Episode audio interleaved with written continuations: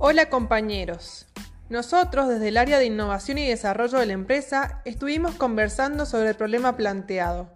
Hemos reconocido que hay poca productividad la cual puede ser causada por estrés, cansancio y alta exigencia, generando así un bloqueo creativo. Para poder solucionar esto, queremos proponerles algunos consejos y a su vez concluir con una propuesta final. Primero que nada, tenemos que reconocer que la creatividad es tan fundamental para la empresa como para el día a día. Ser creativo hoy en día es una necesidad para el desarrollo de la sociedad y la economía. Alguien creativo es alguien productivo, imaginario o original, aquel capaz de generar con facilidad nuevas relaciones entre objetos ya existentes. Aunque muchos relacionamos la inteligencia con la creatividad, no necesariamente lo es, cualquiera puede serlo. La primera idea es tratar de pensar los problemas con dibujos ya que nos han acostumbrado a usar el hemisferio izquierdo. Nos han acostumbrado al pensamiento inductivo y deductivo.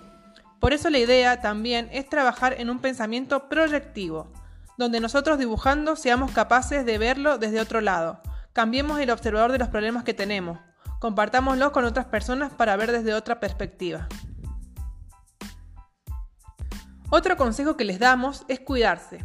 Hacer deporte es importante para la salud, cada vez que hacemos actividad física generamos endorfinas que anulan el dolor. Estamos generando dopamina, que está relacionada con mecanismos de recompensa del cerebro, y también serotonina, que es la hormona del bienestar.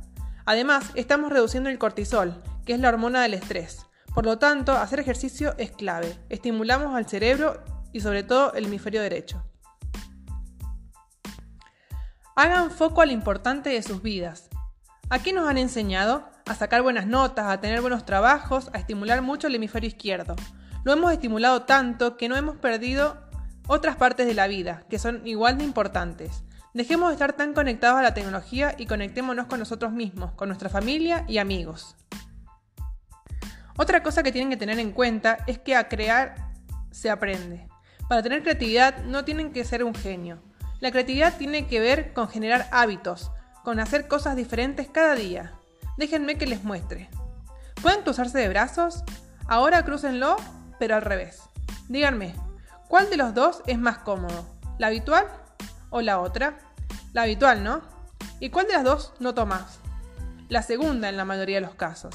¿Y saben por qué es? Porque es un hábito nuevo. Entonces nuestro cerebro lo identifica. Por lo tanto, tomamos conciencia y ese es el primer paso para cambiar. Tomar conciencia de que podemos cambiar y ahí repetir y repetir. Por eso mismo la creatividad también se aprende. Todos los que trabajamos aquí tenemos que saber que nos podemos equivocar. ¿Saben lo que no se puede cambiar? El pasado. Pero ¿saben lo que sí podemos cambiar? El futuro. Olvídense de los precedentes. El pasado fue útil, el futuro será excelente. Depende de cada uno de nosotros. Da igual lo que hayamos pasado, lo importante es lo que hacemos con lo que estamos viviendo en este momento, que es lo único que podemos trabajar. No tengan miedo, el riesgo es parte de la creatividad. Para poder crear necesitamos tener un buen clima de trabajo y para ello debemos colaborar entre todos, incentivándonos a seguir adelante, buscando mantener relaciones sanas y tratando de estimular el proceso creativo.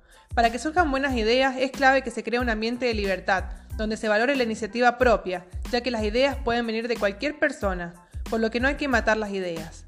Por eso, proponemos generar un espacio de ocio que sea agradable, donde los empleados se sientan cómodos, puedan distenderse y tomar su tiempo de descanso.